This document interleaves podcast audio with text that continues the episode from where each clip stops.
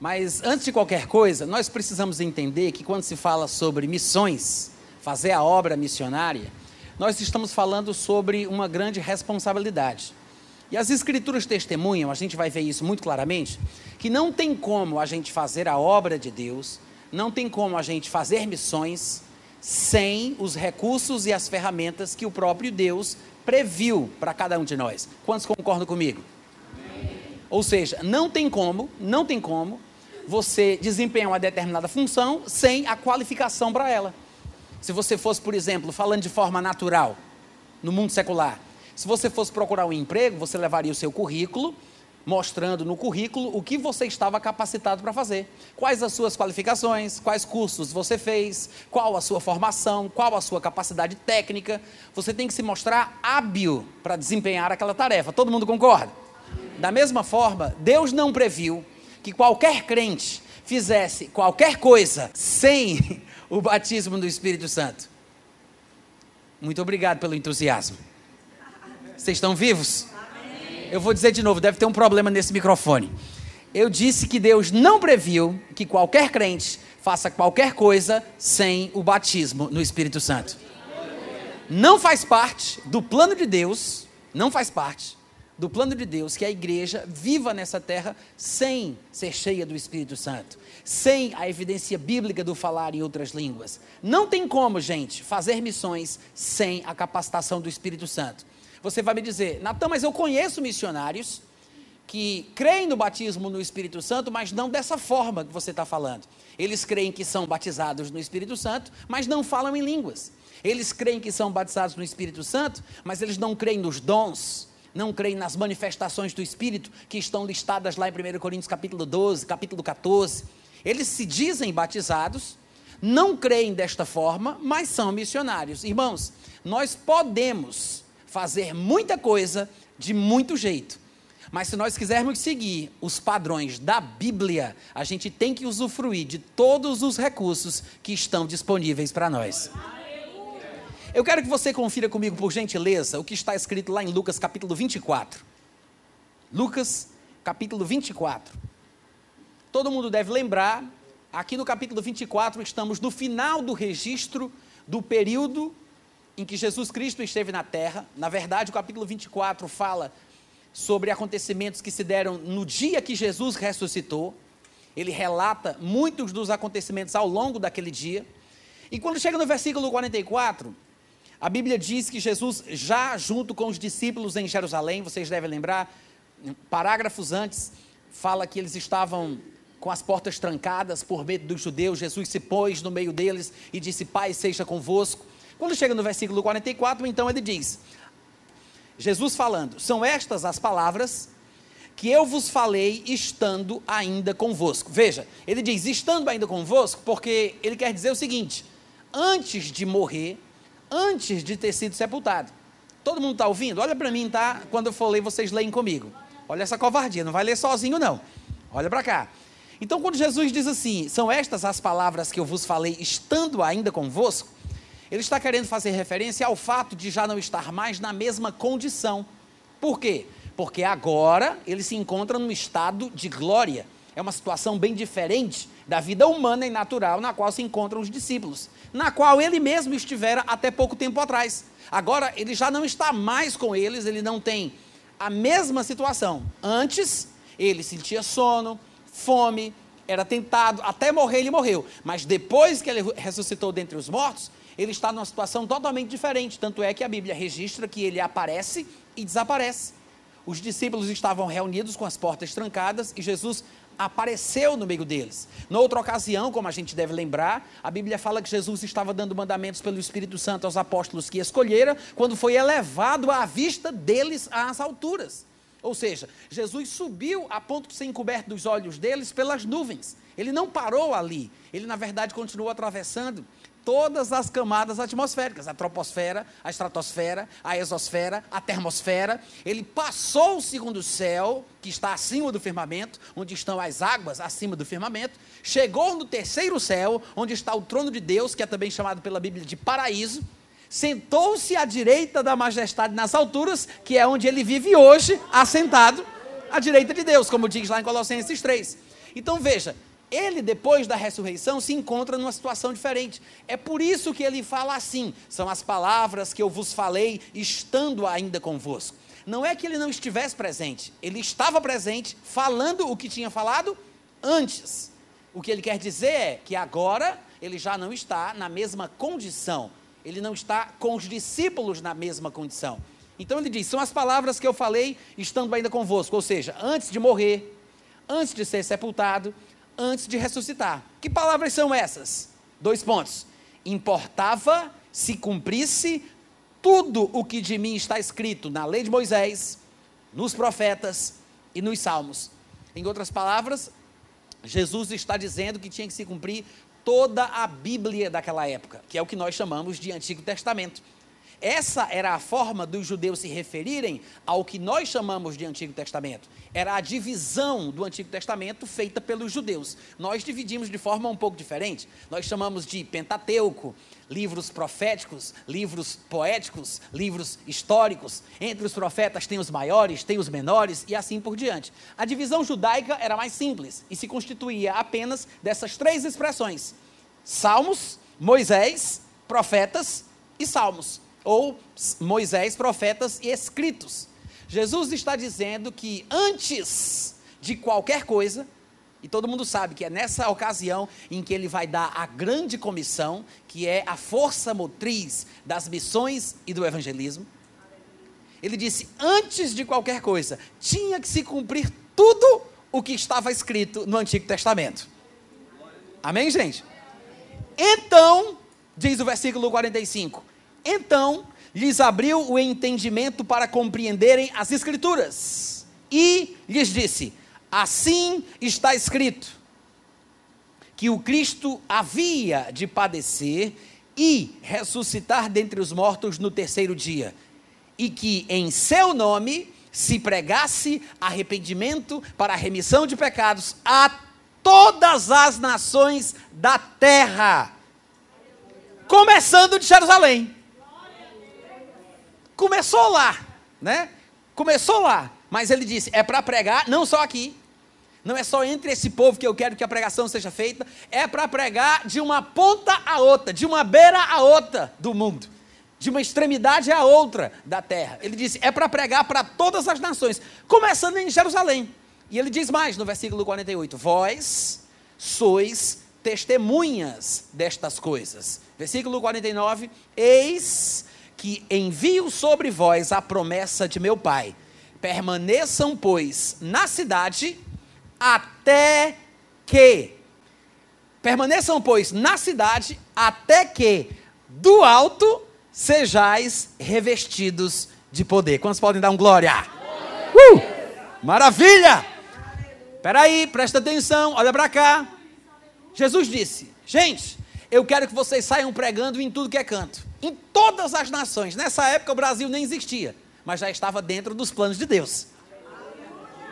Mas antes de qualquer coisa, Jesus disse: permaneçam na cidade. Ora, ele acabou de falar que queria que eles saíssem pelo mundo, e agora ele vai e diz: permaneçam na cidade. É para ir pelo mundo ou é para permanecer na cidade? A questão é que eles não deveriam sair desembestadamente só porque Jesus disse que queria que eles pregassem. Porque não é para pregar de qualquer jeito. Não é para simplesmente sair por aí falando qualquer coisa. Mesmo que os discípulos tivessem vivido com Jesus Cristo, andado com Jesus Cristo, comido com Jesus Cristo e o conhecessem intimamente bem, durante três anos e meio, Jesus disse: não é suficiente, vocês precisam ser batizados do Espírito Santo. Então você observa a importância do batismo no Espírito Santo. Gente, pelo amor de Deus, se Jesus achou que devia dizer isso para os discípulos que andaram com ele, quem somos nós para pensar em fazer a obra de Deus sem o recurso do batismo? Não, diz para mim. Quem somos nós em querer fazer a obra a contento, como Deus quer, no padrão divino, sem o batismo no Espírito Santo? Sem o recebimento do poder, sem ser revestido do poder. Jesus diz para os discípulos que andaram com ele: permaneçam na cidade até que, diga até que. Até, que. até quando? Até que do alto sejais revestidos de poder. Uh, glória! Que maravilha! Isso quer dizer o seguinte: o revestimento de poder faz parte do Evangelho, faz parte do plano de Deus. Não é da vontade de Deus que uma testemunha de Cristo testemunhe sobre ele sem o tal do revestimento. Não é da vontade de Deus que uma testemunha de Cristo pregue o Evangelho sem o tal do revestimento de poder. Amém, irmãos? É por isso que Jesus disse: permaneçam na cidade, continuem na cidade, até que, ou seja, dali para frente, a coisa seria diferente. Mas até que eles fossem revestidos, Jesus não autorizou, não permitiu que eles fizessem qualquer coisa. De fato, quando a gente vai comparar o que é dito lá em Atos capítulo 1, versículo 4, que é uma espécie de continuação do que acabamos de ler, porque Lucas escreveu um tratado completo por, composto de dois tomos, de dois volumes, Lucas, que é o evangelho que leva o seu nome, e o livro que nós chamamos de livro de Atos dos Apóstolos. Os dois foram escritos por ele. E no comecinho do livro de Atos, ele mais ou menos toca no mesmo assunto que ele falou no finzinho do evangelho de Lucas. É por isso que ao iniciar, ele volta a repetir o que ele disse ao terminar o Evangelho de Lucas. No capítulo 1, versículo 4, ele diz: E comendo com eles, Jesus determinou-lhes. Olha só, determinou-lhes que não se ausentassem de Jerusalém. Não é isso que a gente acabou de ler, gente? Lá em Lucas 24? Permanecei, pois, na cidade, até que sejais revestidos de poder.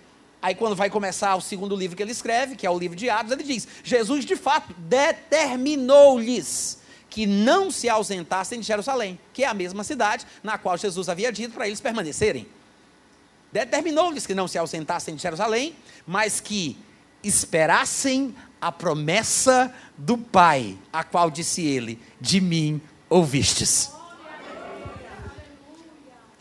Se nós não lêssemos mais nada, se nós não lêssemos mais nada. Só esses textos, e não são os únicos, diga-se de passagem. Mas se não lêssemos mais nada, esses dois textos seriam suficientes para convencer um coração mole. Eu sei que tem coração duro que é difícil. Mas é suficiente para convencer um coração mole de que Deus não espera que façamos a obra de Deus sem o revestimento do alto sem o tal do poder do Espírito Santo. Vocês devem lembrar o contexto. Se você quiser conferir comigo, lá em Atos capítulo 1, você ainda está aí? Então só falta eu, né? Espera aí. Aí em Atos capítulo 1, ele acabou de dizer isso no versículo 4, e no versículo 5, explicando o que ele acabou de dizer, ele acrescenta, porque na verdade João batizou na água, mas vocês vão ser batizados é no Espírito Santo. Não muito depois destes dias. Então os que estavam reunidos lhe perguntaram: Ah, Senhor, será que é esse o tempo que tu vais restaurar o rei de Israel? É agora que tu vais chutar o pau da barraca, expulsar os romanos e mostrar quem é que manda aqui? Tu vais provar que és o descendente de Davi, herdeiro do trono, rei de Israel? É agora, Jesus! Aí Jesus disse: hum, Não não vos compete conhecer tempos ou épocas que o Pai reservou pela sua exclusiva autoridade, mas o que vai acontecer é que vocês vão receber poder ao descer sobre vós o Espírito Santo. E aí sim, sereis minhas testemunhas. Lembra que ele disse que era para começar em Jerusalém? Pois é, ele diz: depois do recebimento do poder, vocês podem ser testemunhas, tanto em Jerusalém como em toda a Judéia e Samaria, mas não para aí, vai até os confins da terra. Mas antes, antes de qualquer coisa, irmãos, temos que falar sobre o revestimento de poder. Temos que falar sobre essa descida do Espírito Santo, sobre ser revestido do alto, sobre ser cheio do poder de Deus. Quantos concordam comigo? Amém. Por que isso? Porque infelizmente através de malabarismos teológicos e muita cara de pau, é verdade. Alguns pregadores estão desdenhando do poder do Espírito Santo com a evidência bíblica de falar em outras línguas. Há pessoas que desprezam os dons, os recursos, as ferramentas de Deus por causa de falta de entendimento, ou porque foram mal ensinadas em sua doutrinação, infelizmente foram ensinadas de forma equivocada e assim permanecem até hoje, ou porque são preconceituosas e estão tentando explicar um dom sobrenatural através de recursos naturais. Por causa de racionalidade, por causa de intelectualidade, eles desprezam aquilo que é sobrenatural e acham que tem que ter uma explicação natural para o que é sobrenatural. Mas, irmãos, as coisas espirituais se discernem espiritualmente. Para o homem, parecem loucura. Porque, afinal de contas, se todos nós aqui nos puséssemos a falar em línguas e entrasse algum homem que é indouto, incrédulo na igreja, claro que ele diria que estamos loucos, porque eles não vão entender aquilo que dizemos. Vão dizer que estamos bêbados, talvez, como aconteceu na época em Jerusalém, em Atos capítulo 2, que fizeram com os apóstolos porque eles não entendiam o que eles falavam, não entendiam o que eles diziam. Algumas pessoas compreenderam o que alguns irmãos estavam falando, porque na manifestação das línguas existem aspectos diferentes. Um deles é a possibilidade de transmitir uma mensagem numa língua conhecida de outra pessoa a qual eu não falo. E sobrenaturalmente eu posso anunciar as grandezas de Deus assim. Mas esta não é a única, a única característica do falar em línguas. A Bíblia diz que se eu der graças a Deus em línguas, o meu espírito dar graças bem. Então eu posso dar graças em línguas. Paulo diz: O que farei, pois? Cantarei com meu espírito e cantarei com a minha mente. Então eu posso cantar em outras línguas. Paulo diz que aquele que ora em outras línguas, o seu espírito ora de fato e a si mesmo ele se edifica. Então eu me edifico quando eu oro em línguas. A Bíblia também diz que é possível alguém transmitir uma mensagem para a igreja com línguas e interpretação. É outro aspecto do falar em línguas. Nós não podemos pensar que o falar em línguas na Bíblia se resume a uma característica só. Existem muitos aspectos do falar em línguas na vida do crente, na nova aliança. Mas é uma tolice, é uma tolice sem tamanho desprezar o falar em línguas através de elocubrações intelectuais, de raciocínio, de falácia, só porque a pessoa não entende, só porque a pessoa tem preconceito, agindo naturalmente. Irmãos, nós temos muitos textos na Bíblia que falam sobre a importância do falar em línguas para o cristão. De fato, Jesus deixou bem claro, na mesma lista em que ele mandou as pessoas pregarem o evangelho, quando ele disse que os tais expulsariam demônios, pegariam serpentes, se bebessem alguma coisa mortífera, nada lhes faria mal, ele disse na mesma lista que os crentes falariam em outras línguas. Ele disse: aquele que crê, estes sinais seguirão aqueles que crerem. Alguém vai dizer: Ah, mas eu não creio nisso. É por isso que não funciona para você. Porque é só para quem crê. Só vai seguir os que crerem. Quem não crê, não recebe, não experimenta. E, obviamente, não experimenta o melhor. Eu estou dizendo isso aqui, irmãos, porque eu sei do que eu estou falando. Eu me converti em 1989 para 1990 e eu não fui batizado no Espírito Santo no mesmo dia, porque as pessoas que pregaram para mim não sabiam o que eu sei hoje. Elas não me falavam o que eu vou falar para vocês. Elas não sabiam como me orientar a respeito do assunto. E por causa disso eu passei um tempão sem o recebimento do Espírito Santo. Já era crente, tinha confessado Jesus como meu Senhor, estava indo para a igreja, era salvo. Mas ninguém pregou para mim sobre o batismo no Espírito Santo, com a evidência bíblica de falar em outras línguas porque as pessoas achavam que estava no controle de Deus. Outros na minha congregação diziam que Deus só batizava a quem ele queria. Tinha uns que Deus batizava e outros que ele não batizava. Talvez os que eram batizados é porque mereciam, mas quem não recebe é porque não merece. Porque Deus sabe o que faz. O que a pessoa tem que fazer é esperar. E citavam esse texto que eu li para vocês. Porque Jesus disse para os discípulos que eles esperassem na cidade de Jerusalém para justificar que você tem que esperar até quando Deus, aspas, quando Deus quiser. o problema é que tem gente esperando até hoje há oito anos, parece que Deus ainda não quis. Oito anos. Não são oito dias nem oito meses. Eu conheço pessoas que esperaram por cinco anos, oito anos. Quem conhece gente assim? Quem sabe de pessoas que passaram por isso? Aí você diz, Natan, mas será que não é porque Deus realmente não quis? Não, irmãos. Não é por isso, é por falta de ensinamento da Bíblia. Porque a fé para receber o Espírito Santo, ela vem pelo ouvir a palavra de Deus. Ninguém consegue crer se não tiver quem pregue. E não há quem pregue se não for por Deus enviado. Quão formosos são os pés daqueles que anunciam coisas boas. Eu estou aqui hoje à noite para anunciar para você que o batismo no Espírito Santo é uma bênção divina para capacitar o crente para poder testemunhar com poder. Não é plano de Deus, não é plano de Deus que o crente faça a obra sem o batismo no Espírito Santo. Ele pode fazer? Pode. E tem muita gente boa fazendo. Até na época da Bíblia nós encontramos homens ilustres, fervorosos de espírito, conhecedores das Escrituras, que falavam ousadamente a respeito de Jesus Cristo, mas só conheciam o batismo de João, que era o batismo nas águas. Apolo é um deles. Apolo é mencionado como um homem fervoroso de espírito, um homem de Deus, que conhecia as Escrituras. Apolo é um homem mencionado na Bíblia como fervoroso de espírito, um homem crente, conhecedor das Escrituras, mas só conhecia o batismo de João, que era o batismo nas águas. E nós acabamos de ler Jesus falando: Eu sei que João batizou nas águas, mas, oh aleluia por esse mais, mas vocês vão ser batizados é no Espírito Santo. Irmãos, é uma pena que não exista mais pregações sobre o Espírito Santo, como se deveria. É uma pena que não se fale a respeito disso, em termos bíblicos, da forma que o Novo Testamento ensina. E hoje em dia o que a gente vê sendo falado por aí não passa de uma palestra.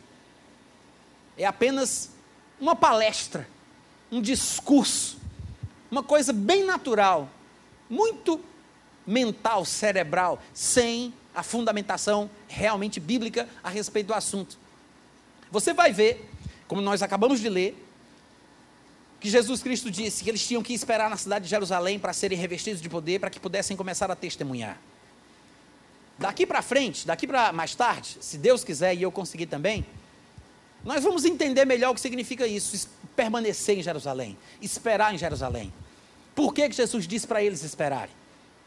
Porque afinal de contas, irmãos, em nenhum outro lugar, em nenhum outro lugar do Novo Testamento, se fala para um crente esperar o batismo no Espírito Santo. Essa foi a única vez e pronto. Por quê? Porque o Espírito Santo ainda não tinha sido dado. Irmãos, o Espírito Santo ainda não tinha sido dado até aquela ocasião. É por isso que Jesus pede para esperar. E para aqueles que estão céticos a respeito do assunto ou não entenderam o que eu falei, eu queria que você gentilmente abrisse comigo em João capítulo 7, a partir do versículo 37, para você conferir com os seus olhos que a terra há de comer o que eu acabei de dizer aqui. Se Jesus não voltar antes, né?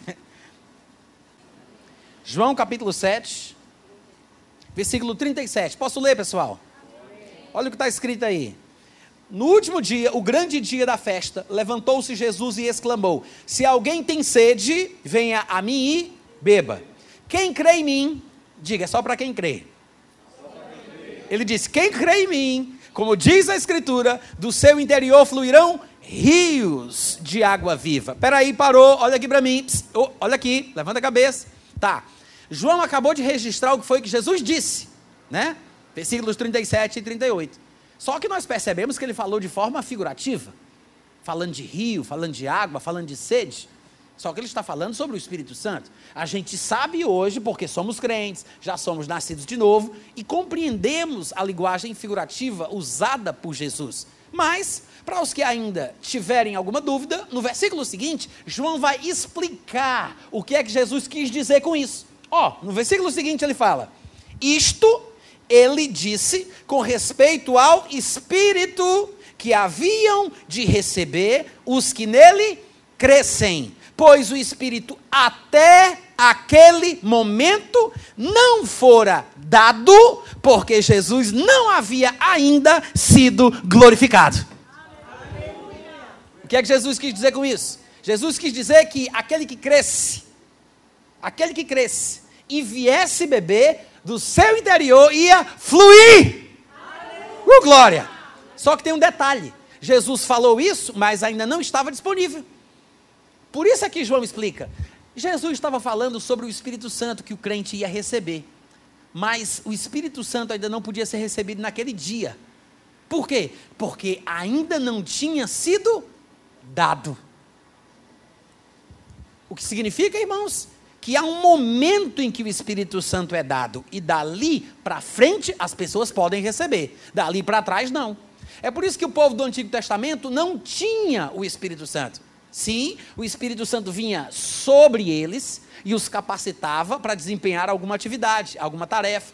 O Espírito Santo estava com eles para desempenharem tais atividades: profetas, reis, sacerdotes, homens e mulheres escolhidos por Deus para desempenhar alguma tarefa. Mas eles não tinham o Espírito Santo, como na nova aliança nós podemos ter. É por isso que Jesus disse: ó, dos homens nascidos de mulher não tem ninguém maior do que João. Mas quem está no reino de Deus já é maior do que ele. Não por causa de grandeza que nós possamos ter, mas pelos privilégios que Deus reservou para o período da nova aliança. Novo nascimento, recebimento do Espírito Santo, dons do Espírito, todas estas coisas. Quando você lê a lista de Hebreus capítulo 11, que ele fala de homens e mulheres grandiosos, os heróis da fé, assim chamados, ele cita Davi, ele cita Moisés, ele cita Abraão, ele só cita gente que a gente admira. A, a, gente admira tanto que hoje em dia, quando a gente vai cantar, a gente diz: Eu quero fazer como fez Davi, eu quero dançar como Davi dançou, eu quero cantar como Miriam cantava, eu quero fazer como Abraão fazia, eu quero ser como Moisés foi. A gente fica querendo ser como eles, fazer o que eles faziam. E curiosamente, depois que termina a lista de Hebreus capítulo 11 toda, quando chega no versículo 39 e 40 de Hebreus 11, o autor diz: Todos eles obtiveram bom testemunho pela sua fé, mas não alcançaram a concretização da promessa, porque Deus havia provido coisa superior a nosso respeito. Para que eles, sem nós, não fossem aperfeiçoados. Nós estamos numa aliança nova, superior, instituída com base em superiores promessas. É uma tolice querer voltar no tempo, querer ser como o povo da antiga aliança, quando eles queriam ser como nós. Porque Jesus disse: profetas, sábios, reis quiseram, quiseram ver, quiseram ouvir as coisas que vós vedes, mas não puderam. Irmãos, nós estamos no melhor tempo para viver na face da terra. Nós estamos nos últimos dias. E estes últimos dias começaram no primeiro dia que os irmãos falaram em outras línguas. Você deve lembrar disso, lá em Atos capítulo 2, a Bíblia fala que os apóstolos, os, os discípulos, eram 120 crentes reunidos naquele mesmo lugar, e eles passaram a falar em outras línguas conforme o Espírito concedia que eles falassem. Ouviram aquele barulho, os vizinhos correram até onde eles estavam. E alguns até entenderam o que estava sendo dito, porque, por um dom sobrenatural, alguns dos irmãos que falavam em línguas falavam em idiomas que eles não tinham aprendido. E a mensagem era transmitida. Mas uma boa parte dos irmãos, por não entenderem, disseram: Isso é coisa de bêbado, que fala o que, se, o que não se entende. Coisa de bêbado, estão embriagados.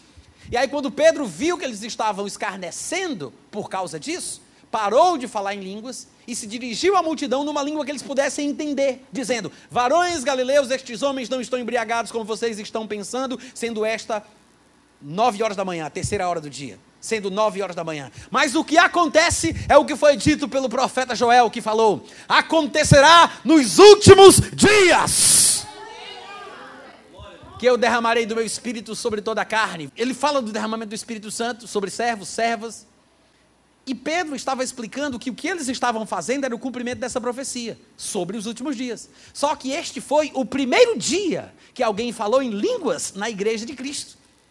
Isso quer dizer que este foi o primeiro dia dos últimos dias. De lá para cá, tecnicamente falando, nós estamos vivendo os últimos dias. Mas não se espera que um crente, quem é crente aqui?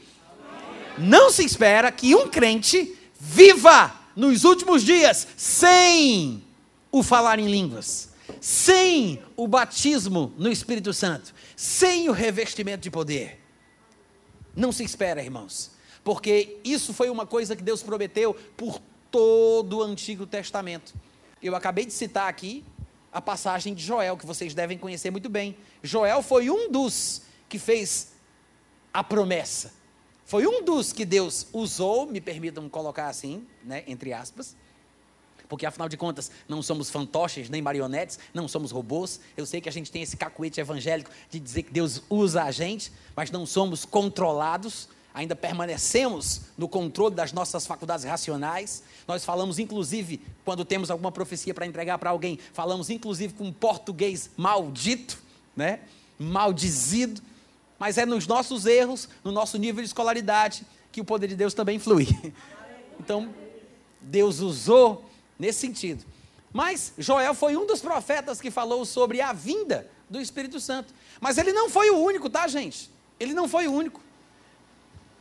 Para a gente não se estender pelos textos do Antigo Testamento, citando profeta que falou sobre a importância da vinda futura do Espírito Santo, eu vou citar passagens da aliança vigente, a nova aliança, a aliança na qual nós estamos. Eu vou citar alguns textos do Novo Testamento que mencionam que o Espírito Santo tinha sido prometido no Antigo Testamento. Efésios capítulo 1, versículo 13. Eu não vou nem esperar vocês abrirem, não, tá? Eu vou ler, mas se quiser abrir, pode, não é pecado, não tem problema nenhum. Eu sei que até colocaram aqui, mas eu vou ler na versão que eu separei. A Efésios capítulo 1, versículo 13 diz assim: Depois que ouvistes a palavra da verdade, o evangelho da vossa salvação, tendo nele também crido, fostes selados com o Santo Espírito da promessa. Ou seja, a promessa que tinha sido feita do Santo Espírito se cumpriu na vida de vocês. Depois que vocês ouviram o Evangelho, depois que vocês creram nele, vocês foram selados com o Espírito Santo, aquele da promessa. Ou seja, ele faz menção à promessa da vinda do Espírito Santo, citando textos do Antigo Testamento, porque até então não existia o que nós chamamos de Novo Testamento. As únicas escrituras que eles conheciam era o Antigo Testamento, a Bíblia daquela época. Todo mundo entendeu? No capítulo 3 de Gálatas, versículo 14, Gálatas 3,14, Paulo diz assim: Para que a bênção de Abraão chegasse aos gentios em Jesus Cristo, a fim de que recebêssemos pela fé o Espírito prometido. Para que recebêssemos pela fé o que, gente? esse Espírito tinha sido o quê? Prometido. Veja que é mais um texto no Novo Testamento que menciona que esse Espírito, tão importante na nova aliança, tão importante no corpo de Cristo, tão importante na obra missionária, tão importante no evangelismo, para uma vida cristã bem-sucedida, já tinha sido prometido. Então, era uma coisa que Deus já queria fazer. Era uma coisa que estava nos planos de Deus. Lucas, capítulo 24, 49, a gente já leu, mas eu vou repetir. Agora, dentro desse contexto, Lucas diz que Jesus falou com seus discípulos: Eis que envio sobre vós a promessa de meu Pai. Por isso permaneçam na cidade até que do alto sejais revestidos de poder. Jesus em pessoa menciona a promessa do seu Pai. Na verdade, Jesus falou bastante. Olha aqui para mim, presta atenção, olha a covardia, não vai ler sozinho. Jesus falou bastante sobre a vinda do Espírito Santo. Depois vocês podem conferir em casa. Se você quiser, você pode ler João capítulo 14, João capítulo 15, João capítulo 16, especialmente o 14 e o 16. Ele fala bastante da importância da vinda do Espírito Santo. É nesta ocasião quando ele diz: Convém-vos que eu vá, porque se eu não for, ele não virá. Jesus quer dizer que é tão importante para os discípulos a ida dele, porque por causa da sua ida, vai ter a vinda do Espírito Santo.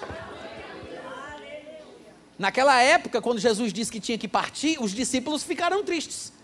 Mas Jesus mostrou a importância da sua partida, porque eles não ficariam sós, ou como ele diz, não vos deixarei órfãos. Ele voltaria para eles na pessoa do Espírito Santo. Para você ver a importância da vinda do Espírito, porque Jesus disse: quando o Espírito da verdade vier, ele vos guiará a toda a verdade. Ele vos ensinará sobre todas as coisas, porque não falará de si mesmo, mas dirá tudo que tiver ouvido. Ô, que maravilha! Quer dizer, o Espírito Santo veio para comunicar, para ensinar, para dizer, para guiar, para falar. Como é que as pessoas podem, meu Deus do céu, desprezar o recebimento do Espírito Santo ou reinterpretar a seu bel prazer o que isso significa? Porque há quem diga, não, eu creio na vinda do Espírito Santo, eu creio no recebimento do Espírito Santo, eu creio no batismo do Espírito Santo. Mas foge dos termos bíblicos para o assunto. Acrescenta dos seus sentimentos, das suas ideias, do seu raciocínio. Perdem a essência da verdade da palavra de Deus. Quantos estão me ouvindo? Amém.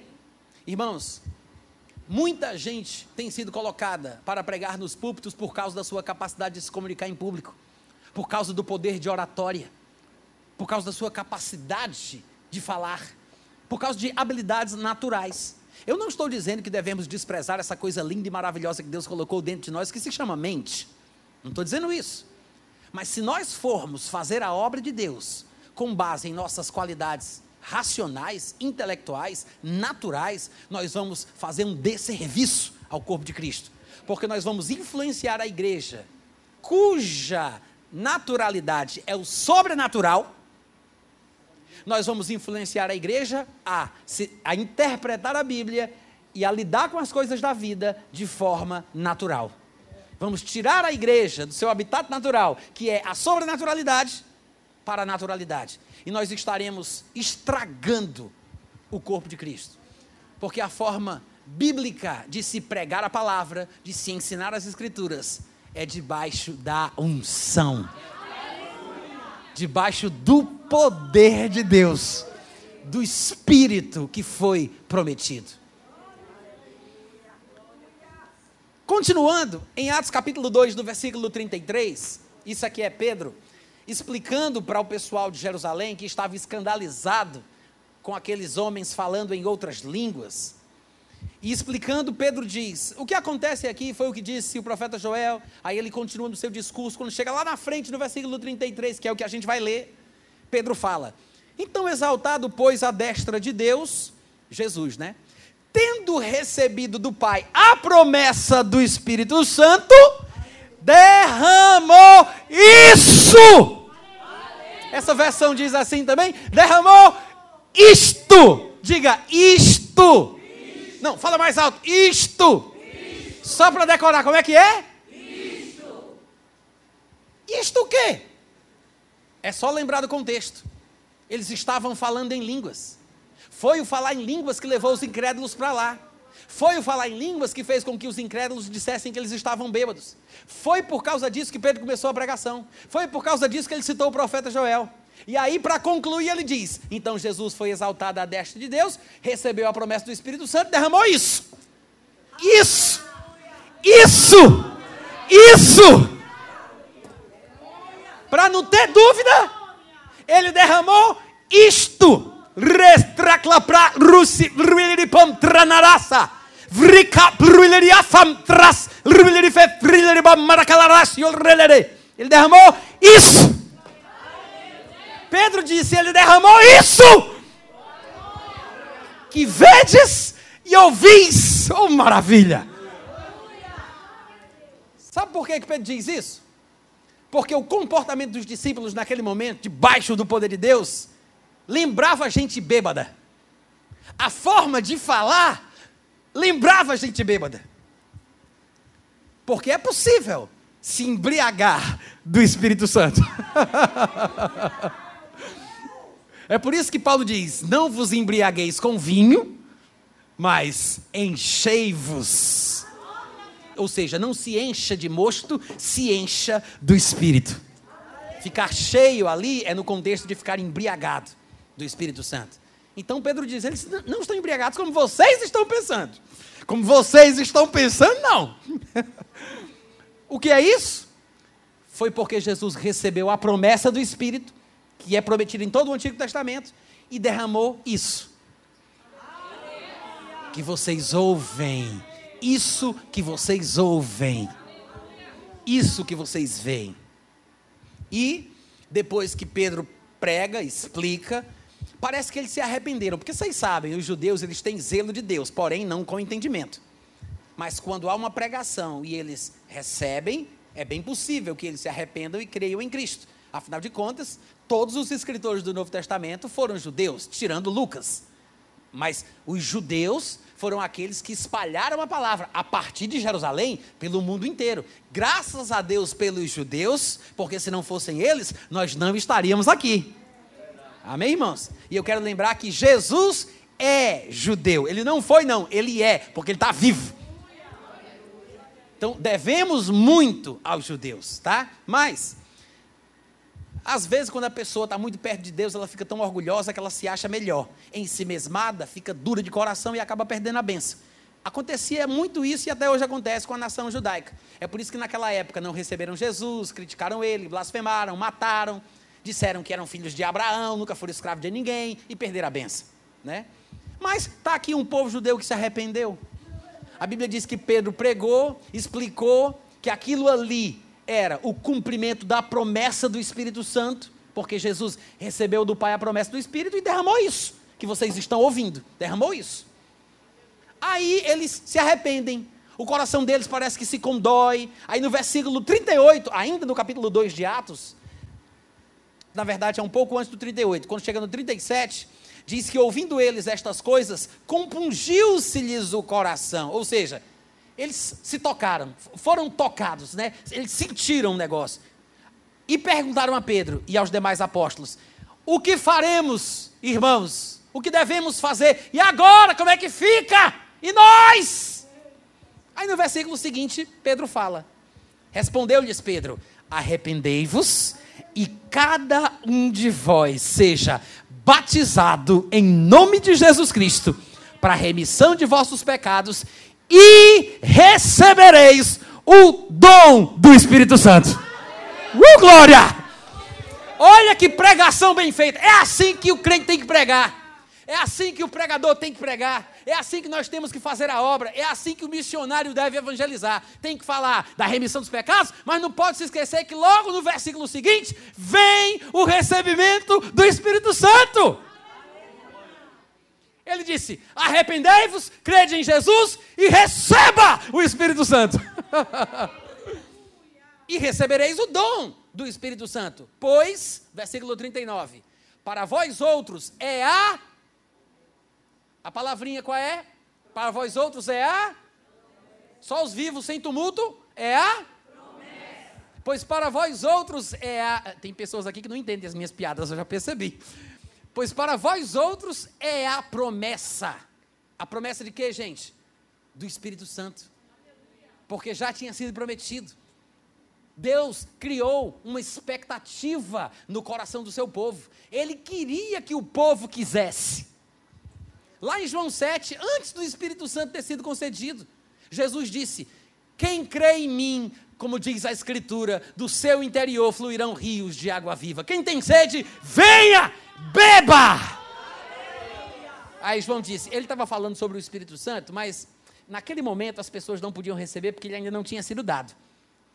Mas exaltado à destra de Deus, Jesus recebeu a promessa do Espírito e derramou isto então, no 39 ele fala: Pois para vós outros é a promessa, para vossos filhos, para todos os que ainda estão longe, ou seja, é para todo mundo que Deus chamar.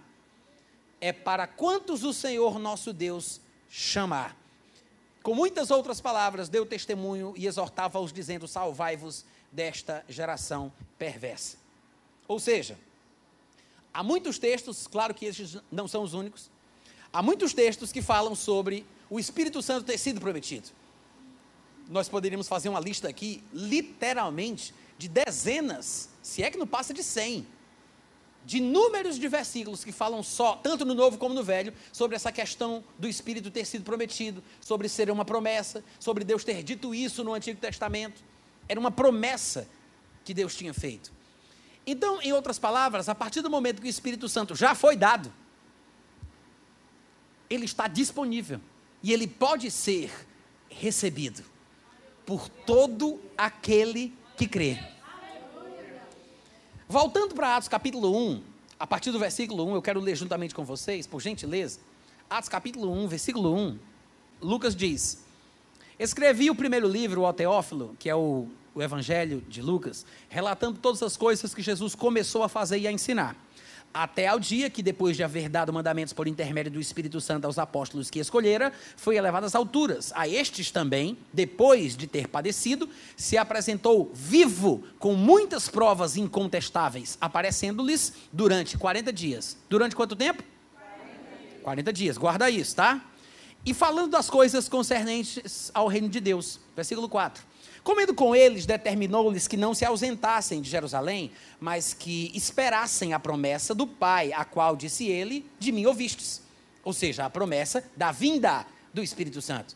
Porque João, na verdade, batizou com água, mas vocês vão ser batizados no Espírito Santo não muito depois destes dias. Quanto tempo depois? Quanto tempo depois? Não muito tempo depois, tá, gente? Não muito depois destes dias. Primeira coisa, estes aqui são os únicos que ouvem, são os únicos que são instruídos a esperar o Espírito Santo. O crente, quem recebe Jesus hoje, não tem mais que esperar. Tanto é que a gente acabou de ler Pedro falando com os irmãos que estavam em Jerusalém sobre a questão do falar em línguas. Ele explicou que era o cumprimento da profecia de Joel disse que aquilo que eles ouviam e viam era, na verdade, a manifestação do que Jesus Cristo deu à igreja, porque ele recebeu a promessa do Pai e derramou isso. Assim que Pedro para de explicar o que estava falando ali, eles se arrependem e eles perguntam: o que, é que nós temos que fazer? Aí Pedro disse: simples, creiam em Jesus e vocês vão ter a remissão dos vossos pecados e recebereis o Espírito Santo. Ou seja, ele não disse o que Jesus disse para eles. Bom, aí depois vocês vão fazer igual a gente, né? Vocês vão crer, aí vocês passam aí um tempo orando, porque tem todo um ritual, não pode, não é assim também não, meu irmão. Tá pensando que é chegar e receber assim na hora? Você tem que passar uma semana orando, um tempo esperando, até quando vier aquele som de um vento. Não foi isso que Pedro disse. Ele disse: "Creia e recebereis". Creia e recebereis o dom do Espírito Santo. É logo em seguida. A única razão por que eles tiveram que esperar é porque o Espírito Santo não tinha sido dado, como a gente leu lá em, lá em João capítulo 7. Dali para frente, ele estava disponível a todos a qualquer momento. Nós vamos encontrar, por exemplo, passagens como Atos capítulo 8, que fala de Filipe, o evangelista, que saiu pregando a palavra de Deus, expulsou muitos demônios, pessoas paralíticos foram curados. Muita gente creu em Cristo, havia uma grande alegria na cidade, mas está escrito lá em Atos capítulo 8 que nenhum deles tinha recebido o Espírito Santo. De fato, está escrito que chegou ao conhecimento da igreja em Jerusalém que Samaria tinha recebido a palavra de Deus, mas sobre nenhum deles havia ainda descido o Espírito Santo. Por isso, Pedro e João vão até Samaria para orar por eles, para que recebessem o Espírito Santo. Às vezes o que falta é isso, é uma ajuda, é um auxílio, alguém que entenda um pouco melhor o caminho do Senhor para instruir, para explicar, ajudar a pessoa a receber. Porque existe uma pregação que produz fé para que a pessoa que ouve a pregação receba o Espírito Santo. Porque a pessoa sempre há de receber pela fé, mas a fé vem pelo ouvir a palavra de Deus. Então, dependendo daquilo que é dito, a fé vai ser formada no coração. Não tem como crer certo com pregação errada. Quantos entenderam o que eu falei?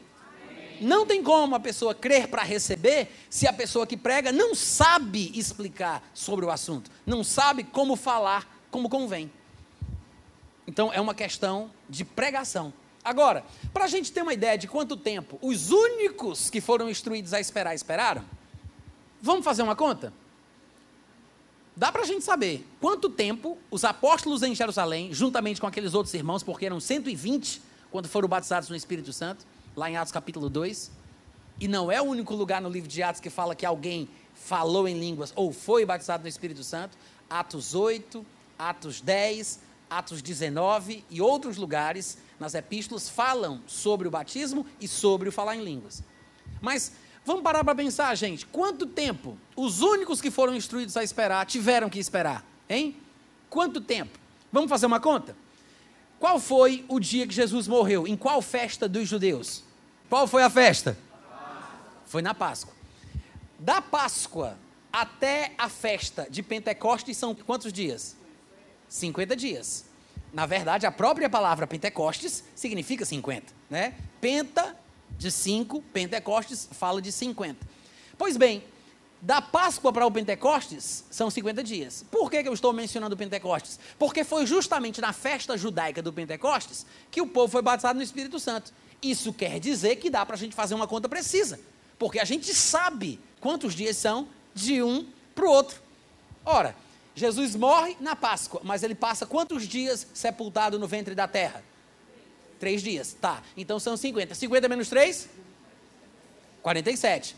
Depois que Jesus ressuscitou, ele subiu logo para o céu direto ou ficou por aqui falando das coisas concernentes ao reino de Deus? Ficou por aqui. Quantos dias? Quantos dias? 40 dias, a gente leu, ele ficou 40 dias aparecendo aos discípulos, falando com eles sobre as coisas concernentes ao reino dos céus. Tá, 50 menos 3 da morte e sepultamento, 47. 40 dias ele ficou aqui falando antes de subir, então 47 menos 40 sobra quantos? Sete! Sete dias. No dia que Jesus subiu ao alto, ele disse: Vocês vão ser batizados no Espírito Santo, não muito depois destes dias. Ou seja, poucos dias depois. Sete é pouco, gente. O número, o número bíblico para pouco é sete, oito, nove, não pode passar disso. Lembra que a Bíblia fala que poucas almas foram salvas na época de Noé, a saber, oito? Ou seja, pouco pela Bíblia é oito, é sete, é nove. É por aí, ninguém entendeu, né? Tudo bem. Isso é pouco. Sete é pouco. Então Jesus disse: vocês vão ser batizados? Não muito, ou seja, tem que ser pouco. Pouco tempo depois. Tanto é que no Pentecostes, ou seja, sete dias apenas. Não foram sete meses. Não foram sete anos, criatura. Foi sete dias. E tem mais. Foram sete dias que os únicos, os únicos que foram ordenados a esperar tiveram que esperar. Sabe por que, que eles tinham que esperar? Porque o Espírito Santo ainda não tinha sido dado. O Espírito ainda não tinha sido dado. Agora, quando Jesus foi exaltado à destra de Deus, recebeu do Pai a promessa do Espírito e derramou isto. Ô oh, glória! Daí para frente, daí para frente, todos nós podemos receber. Eu citei para vocês Atos capítulo 8, mas eu gostaria que você conferisse comigo lá. Versículo 14 do versículo 8, do capítulo 8 de Atos. Ele diz: "Ouvindo os apóstolos que estavam lá em Jerusalém, que a cidade de Samaria tinha recebido o quê? A palavra de Deus, enviaram-lhe Pedro e João, os quais, descendo para lá, oraram por eles para que recebessem o Espírito Santo. Não, peraí, peraí, olha aqui para mim. Mas eles não já tinham a palavra, gente? Porque está escrito, eles souberam que eles tinham recebido a palavra. Se você vai olhar o que está escrito é, na pregação de Filipe, na cidade de Samaria, observa bem, versículo 5. Filipe, descendo a cidade de Samaria, anunciava-lhes a Cristo. As multidões atendiam unânimes às coisas que Filipe dizia. Ouvindo e vendo os sinais que ele operava, muitos espíritos imundos eram expulsos, saíam gritando em alta voz, muitos paralíticos e coxos eram curados. De fato, houve grande alegria naquela cidade por causa da pregação do evangelho, dos sinais, dos milagres. Mas, mas eles não tinham recebido ainda o Espírito Santo. Como é que a gente sabe, Natan? Porque acabamos de ler no versículo 15. Pedro e João foram para Samaria porque eles tinham a palavra, tinham os sinais, até aconteceram curas através de Filipe. A cidade estava é, é, em êxtase, muita alegria, mas, mas, eles ainda não tinham recebido o Espírito Santo. Eles receberam a palavra, porque essa é a primeira experiência que uma pessoa do mundo pode ter. Quando uma pessoa do mundo, ela nasce de novo, ela não recebe o Espírito Santo nessa experiência, porque o mundo não pode receber. Jesus disse isso o Espírito Santo o mundo não pode receber. Então a primeira experiência de uma pessoa que não é salva é receber a palavra. Subsequentemente, logo em seguida, aí sim, um minuto depois, dependendo de quem é o pregador, ela pode receber o Espírito Santo. Esse povo de Samaria recebeu a palavra, mas não tinha ainda recebido o Espírito Santo. E o que é interessante é que Pedro e João foram para lá para orar por eles, para eles receberem. Mostrando o quê? Que nós podemos orar pelas pessoas, ajudando-as a receberem o Espírito Santo. Veja que a Bíblia não ensina esse negócio que hoje em dia a gente vê nas igrejas, que está nas mãos de Deus, que Deus é que sabe. Se Deus quiser, está tá na mão do Pai. Não, eles souberam que eles tinham recebido a palavra. Recebeu a palavra? Não, então vamos lá. Vamos orar por eles para que eles recebam o Espírito Santo. E no versículo seguinte, que é o 16, ainda explica. Porquanto não havia ainda descido sobre nenhum deles, mas somente, preste bem atenção nesse somente, tá? Somente tinham sido batizados no nome do Senhor Jesus. Pá! Só isso? Eles só tinham sido batizados em nome de Jesus. Só. Só isso. O que é que isso quer dizer? Irmãos, ser batizado no nome de Jesus é importante, mas não para aí. Ser somente batizado no nome de Jesus não é bom, não é bíblico, não é o que Deus quer. Faz parte do plano, mas ser batizado no nome de Jesus apenas deixa a desejar. É por isso que ele diz: somente tinham sido batizados em nome de Jesus. Só, só isso. Porque faltava receber o Espírito Santo. Tá bom. Aí diz que, no versículo 17,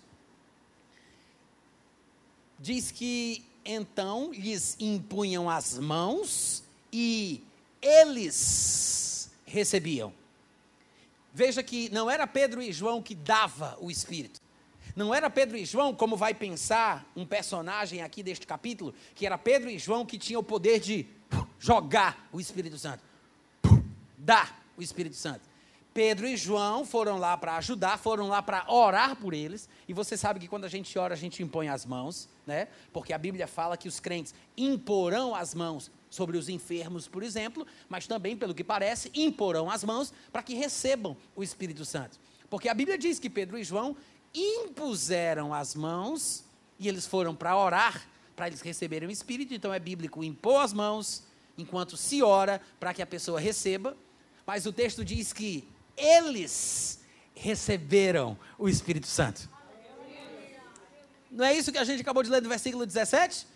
Pedro e João fizeram a sua parte, Deus fez a sua parte, os irmãos fizeram a sua parte. Ou seja, Pedro e João impuseram as mãos para orar para eles receberem, mas eles receberam. Receberam eles o Espírito Santo. E aí diz no versículo 18 que um homem chamado Simão viu que pelo fato de os apóstolos imporem as mãos era concedido o Espírito Santo, ofereceu-lhes dinheiro. Ou seja, existe uma manifestação física que é possível ser vista para que alguém saiba que fulano de tal recebeu. Não é uma coisa que só Deus sabe. Recebeu, meu irmão? Não sei, mas Deus sabe. Não, Deus sabe. Se você recebeu ou não recebeu, Deus sabe. Não, dá para saber. Porque se não desse para saber, Simão não teria visto. Simão não teria o quê? Visto. Então tem uma coisa que dá para ver. O que é isso, Natan? O falar em línguas. É por isso que quando os apóstolos receberam o Espírito Santo, lá em Atos capítulo 2, versículo 4, e começaram a falar em línguas, e o povo ficou assustado com aquilo, Pedro disse: Ele derramou isto que vedes e ouvis. Dá para ver. Atos capítulo 10, versículo 44. Você deve lembrar que Pedro foi até a casa de um homem chamado Cornélio. Ele começou a pregar e mal começou a pregar, todo mundo já foi batizado no Espírito Santo e começou a falar em língua. Vocês lembram disso? Agora, por que, que esse povo recebeu sem a imposição de mãos? Porque lá em Atos 8, em Samaria, Pedro e João tiveram que impor as mãos. Nessa ocasião, Pedro está só falando e o povo começa a falar em línguas. Ele nem, nem chegou a colocar a mão. Por quê? Porque esse povo estava mais pronto e mais preparado para receber do que o povo de Samaria. Como é que a gente sabe? Porque lá no versículo 33 do capítulo 10 de Atos, Cornélio diz: sem demora, quando eu vi o anjo, eu mandei te chamar, Pedro, e fizeste muito bem em vir. Agora, nós os que estamos aqui, estamos todos na presença de Deus, prontos para ouvir tudo o que te foi ordenado da parte do Senhor. Cornélio disse: Nós está tudo pronto, pode falar. Nós já está pronto. Prontos para ouvir. E a Bíblia diz que Pedro começou a falar, quando ele falou sobre crer em Jesus para a remissão dos pecados, no finalzinho do versículo 33. Ainda Pedro, fala o versículo 44. Ainda Pedro falava estas coisas quando caiu o Espírito Santo sobre todos os que ouviam a palavra. E os fiéis que eram da circuncisão que vieram com Pedro admiraram-se, porque também sobre os gentios foi derramado o dom do Espírito Santo. Como é que eles sabem? Como é que eles souberam que o dom do Espírito Santo foi derramado naquela hora? Pois, é o que diz o versículo seguinte: pois os ouviam falando em línguas.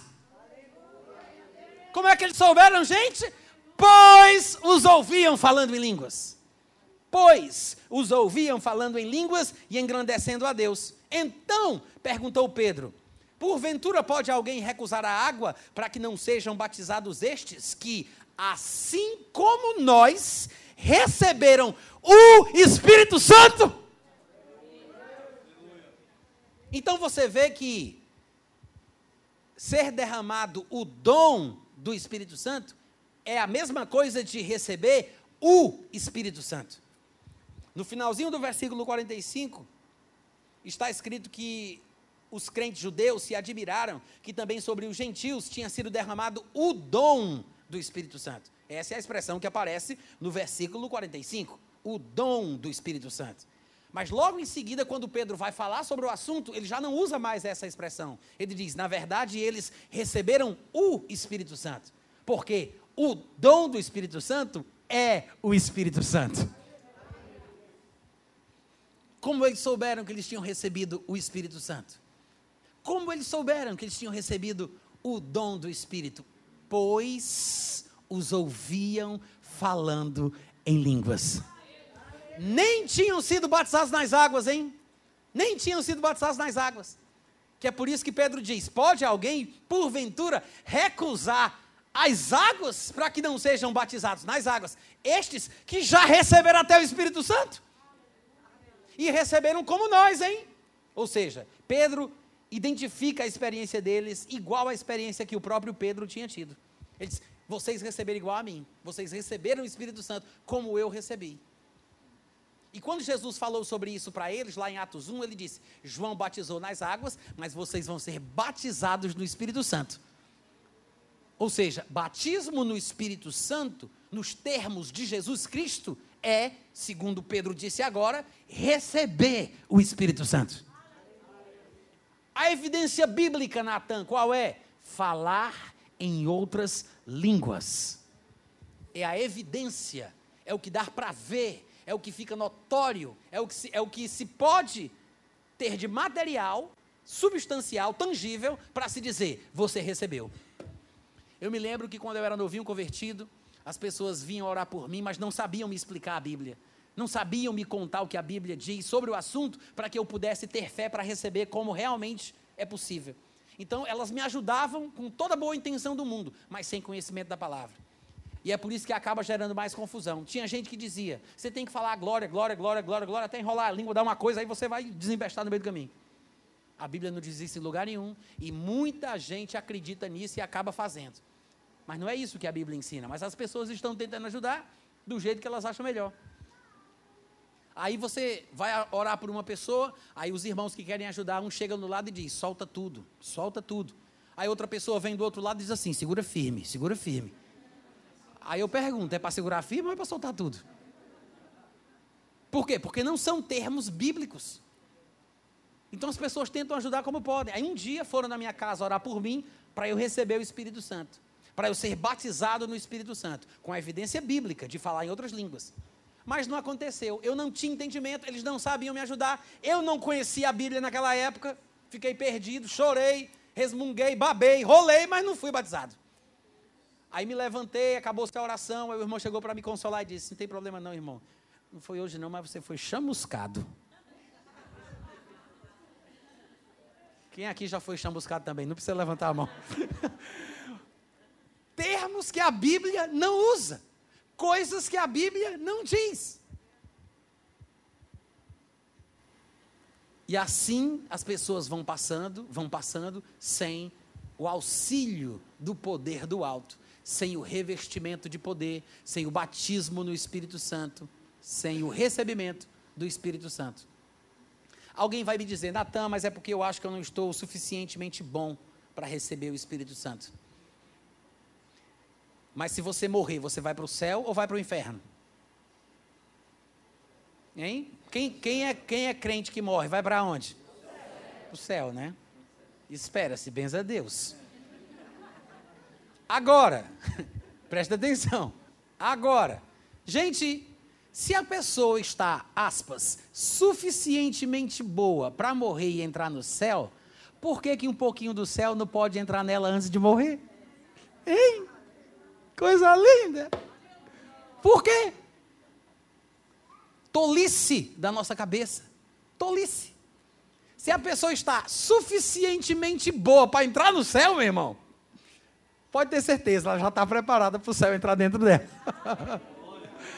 ah, mas é porque eu ainda cometo alguns pecados, irmão Natan, eu ainda sou chegado num cigarrinho, gosto de tomar um vinho escondido dentro de casa, eu, eu, eu, eu ainda tenho uns maus hábitos, aí eu faço, umas coisas erradas aí de vez em quando. Meu irmão, se você conseguir vencer estes pecados sem o Espírito Santo, você não precisa do Espírito Santo. Para que, que você quer o Espírito Santo? Mas eu quero lhe dizer que o Espírito Santo, é o seu ajudador. É justamente pelo poder que ele supre que você vai conseguir ter forças para vencer o que tanto te atrapalha, o que tanto te incomoda. Não é uma questão de merecimento, porque ninguém merece. Ah, mas é porque eu não mereço. E quem foi que disse que tu vai ficar pronto para merecer, criatura? Não é uma questão de merecimento, é uma questão de necessidade. Nós precisamos necessitamos do ajudador, do poder do Espírito Santo. Aí você me pergunta, mas Natan, como é que eu faço para receber? Pronto, você já fez. Era estar num culto como esse, onde alguém pregasse dessa forma, para que no final, quando se fizer o apelo, você venha na frente, o pregador impõe as mãos na tua cabeça e tu seja cheio do Espírito Santo. É só isso o que você tem que fazer, porque tudo o que a gente recebe de Deus é através da fé, e a fé vem a fé vem pelo ouvir a palavra. A fé vem. Quando você ouve pregações específicas sobre assuntos específicos, uma fé específica surge no seu coração. E para aqueles que acham que isso não tem base bíblica, eu quero citar pelo menos dois ou três versículos que mostram que é pela fé que se recebe o Espírito Santo. E todo mundo deve lembrar que, é pela, que a fé vem pelo ouvir a palavra. Eu acabei de citar isso. Lá em Gálatas, capítulo 3, versículo 2, está escrito. Gálatas 3, 2. Paulo faz uma pergunta retórica, ou seja, é uma pergunta que na verdade não precisa responder. Todo mundo já sabe a resposta, tanto aquele que pergunta como aquele que está sendo perguntado. A pergunta é: quero apenas saber isto de vós: recebestes o Espírito pelas obras da lei ou pela pregação da fé? Qual é a resposta, gente? A pergunta é o seguinte: Paulo está perguntando aos Gálatas, porque eles eram crentes, eles tinham nascido de novo, mas só que alguns pregadores estavam querendo colocar na cabeça deles que eles tinham que viver igual os judeus, se vestir como judeu, dançar como judeu, comer as comidas do judeu, falar como judeu, um bocado de palhaçada desnecessária para o corpo de Cristo. Aí Paulo, indignado, porque os crentes estavam se deixando levar pela influência dos judaizantes, aí ele pergunta: me diga aqui uma coisa. Vocês receberam o Espírito Santo como? Foi porque vocês praticavam a obra da lei, por acaso? É porque vocês guardaram as obras, praticaram as obras da lei? Ou vocês receberam o Espírito Santo por uma pregação que produziu fé? Foi pelas obras da lei ou foi pela pregação da fé? Qual é a resposta? Pela pregação da fé. O que significa isso? Que a pessoa que recebe o Espírito Santo, ela tem que ouvir uma pregação que dê fé para ela. Não é que se vá ensinar a falar em línguas. Isso não é ensinar a falar em línguas. Mas você pode, se você souber, tiver conhecimento bíblico suficiente, você pode fazer uma pregação da forma correta, de forma que a pessoa que ouve vai conseguir crer para receber o Espírito Santo. Porque é assim que se recebe o Espírito Santo, por uma pregação que produz fé. E lá em Gálatas 3,14, Paulo diz: a bênção de Abraão chegasse aos gentios em Jesus Cristo, a fim de que recebêssemos pela fé o Espírito prometido. Ou seja, é pela fé que a gente recebe. Amém, irmãos? Para terminar, eu quero que você abra comigo lá em Atos capítulo 19. É o último texto que eu quero ler com vocês hoje à noite. No versículo 1, diz o seguinte: Aconteceu que, estando Apolo em Corinto, Paulo, tendo passado pelas regiões mais altas, chegou a uma cidade chamada Éfeso. E, achando ali alguns discípulos, o que foi que Paulo achou em Éfeso? Discípulos. Que são crentes, tá? São cristãos. Ele achou alguns crentes achando ali alguns discípulos, perguntou-lhes: Me diga aqui uma coisa, meus irmãos, é, vocês, por acaso, assim, por acaso, receberam o Espírito Santo quando vocês creram? Ao que lhe responderam: Pelo contrário, a gente nem mesmo ouviu que existe o Espírito Santo. Primeira coisa, Paulo encontrou crentes, crentes, mas que não tinham ainda recebido o Espírito Santo. O que significa isso, Natan? Uma coisa, talvez dê para perceber quem é cheio do Espírito Santo e quem ainda não é. Se não desse para perceber uma diferença na vida de quem é cheio do Espírito Santo, Paulo não teria suspeitado que aqueles irmãos não tinham recebido.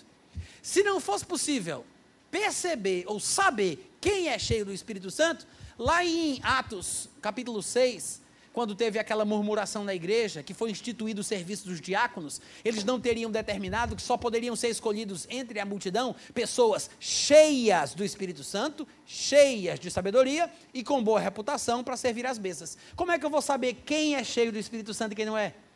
Tem que ter uma coisa que me faça saber quem é cheio. Alô?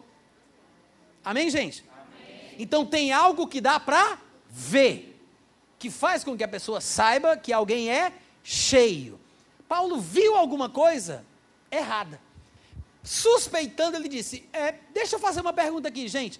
Porventura recebestes o Espírito Santo quando crestes? Quantos aqui acreditam que Paulo era um homem de Deus, escolhido por Deus para escrever a maioria dos livros do Novo Testamento? Paulo era um homem que conhecia a verdade das Escrituras. Agora para para pensar. Paulo faria uma pergunta idiota e sem sentido? Acho que não. Agora, por que, que ele disse? Por que, que ele perguntou? Vocês receberam o Espírito Santo quando creram? Por que, que ele perguntou isso? Levando em consideração o conhecimento de Paulo, é porque provavelmente Paulo sabia de algo que a gente não sabe. Porque hoje em dia, muitos pensam que quando a pessoa crê, ela já recebeu o Espírito Santo. Se quando a pessoa crê, ela já recebeu, como é que Paulo pode pensar que a pessoa pode ser crente e não ter recebido? Porque ele perguntou: vocês receberam quando creram? Se o crente já recebeu porque creu, por que, ele perguntou se eles receberam no dia que creram? Eu estou pregando muito bem hoje à noite. Cadê os amigos? Aleluia. Quantos entenderam o que eu falei? Se quando a pessoa crê, ela já recebeu, por que que Paulo perguntou, vocês receberam quando creram? Era só dizer, vocês creram mesmo? Porque se quando crê se recebe, Paulo não precisava dizer, você recebeu quando creu? Quando a pessoa crê, ela crê naquilo que é pregado. Mas primeiro se prega sobre a salvação e depois sobre o recebimento do Espírito Santo. Isso pode ser na sequência, como a gente viu Pedro fazendo para os irmãos lá em Jerusalém. O problema é que eles disseram: rapaz, a gente nem ouviu falar que existe o Espírito Santo. Como é que eu vou receber uma coisa na qual eu não creio, e como eu vou crer numa coisa da qual eu nunca ouvi? Como é que eu vou ouvir se a pessoa que prega para mim não sabe como pregar? Aí você me diz, Natan, quem era o pregador que pregava para estes irmãos na cidade de Éfeso, que não falava do batismo ou do recebimento do Espírito Santo? Apolo, acabamos de ler, Apolo era o pregador dos irmãos em Éfeso. Só que Apolo, nessa ocasião, não estava na cidade, estava lá para Corinto. E Paulo passou por lá, achou os discípulos de Apolo, mas como Apolo, eles também não eram batizados no Espírito Santo. Porque você só pode dar o que você tem. Apolo não podia falar sobre o batismo do Espírito Santo, porque ele não era batizado no Espírito Santo. Como é que a gente sabe? Porque se você ler versículos antes, lá no versículo 24 do capítulo 18, está escrito: Nesse tempo chegou a Éfeso um judeu natural de Alexandria, chamado Apolo, homem eloquente, poderoso nas escrituras, era ele instruído no caminho do Senhor, era fervoroso de espírito, falava, ensinava com precisão a respeito de Jesus, mas só conhecia o batismo de João. Conhecendo apenas, diga apenas, um homem de um pé de desse, né? Hein? Diga aí só conhecia o batismo de João. Aí a Bíblia diz que ele, ele, pois, começou a falar ousadamente na sinagoga, e ouvindo-o, porém, Priscila e Áquila, que eram companheiros de ministério de Paulo, que sabiam sobre o batismo no Espírito Santo, tomaram-no consigo e com mais exatidão lhe expuseram o caminho de Deus. Ou seja, falaram para ele o que ele não sabia sobre o batismo no Espírito Santo. Os discípulos de Apolo, que ouviam ele pregar, só recebiam o que Apolo dava. Apolo não era batizado no Espírito Santo, não conhecia o batismo no Espírito Santo, então não falava do que ele não sabia ou do que ele não cria. Mas Pedro, Paulo, percebeu uma coisa estranha entre aqueles irmãos e perguntou: Rapaz, pelo amor de Deus, vocês porventura receberam o Espírito Santo quando vocês creram? E a resposta foi: Não, a gente nem ouviu falar, ninguém nem pregou para a gente sobre o Espírito Santo. Aí no versículo 3, Paulo perguntou: Ué, e vocês foram batizados em quê? E vocês foram batizados em quê, pelo amor de Deus? Aí eles, no batismo de João, uai. Aí Paulo fala: Versículo 4. Não, gente. João, na verdade, ele pregou batismo de arrependimento, dizendo ao povo que cresce naquele que vinha depois dele, que é Jesus. Porque João batizava com água, mas Jesus é aquele que batiza com o Espírito Santo. O próprio João sabia disso. O próprio João, ele disse: Tu vens ser batizado por mim, eu é que preciso ser batizado por ti. Porque ele batizava nas águas, mas Jesus batizaria no Espírito Santo. E a gente viu isso em Atos capítulo 1, versículo 5. Jesus falou para os seus discípulos: Vocês foram batizados nas águas, mas vão ser rebatizados do Espírito Santo. Então Paulo disse: Gente, vocês foram batizados nas águas, mas o batismo nas águas é só o começo.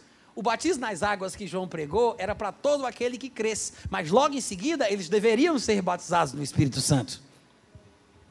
Aí, no versículo 5, 5 quando eles ouviram isso, foram batizados em nome do Senhor Jesus e, impondo-lhes Paulo as mãos, olha aí o padrão. Pedro e João da igreja de Jerusalém fizeram a mesma coisa. Oraram pelos irmãos de Samaria, impondo as mãos. Paulo, que nem era de Jerusalém, Paulo congregava lá em Antioquia. Lembra que havia profetas e mestres em Antioquia? Paulo estava entre eles. Paulo também impondo-lhes as mãos, veio sobre eles o Espírito Santo. Aí sim, tanto falavam em línguas como profetizavam. Uh, maravilha! Quantos querem ser batizados no Espírito Santo hoje à noite? Tem alguém que ainda não foi batizado no Espírito Santo e que creia, que queira receber hoje à noite pela imposição de mãos? Eu quero orar por você. Tem alguém.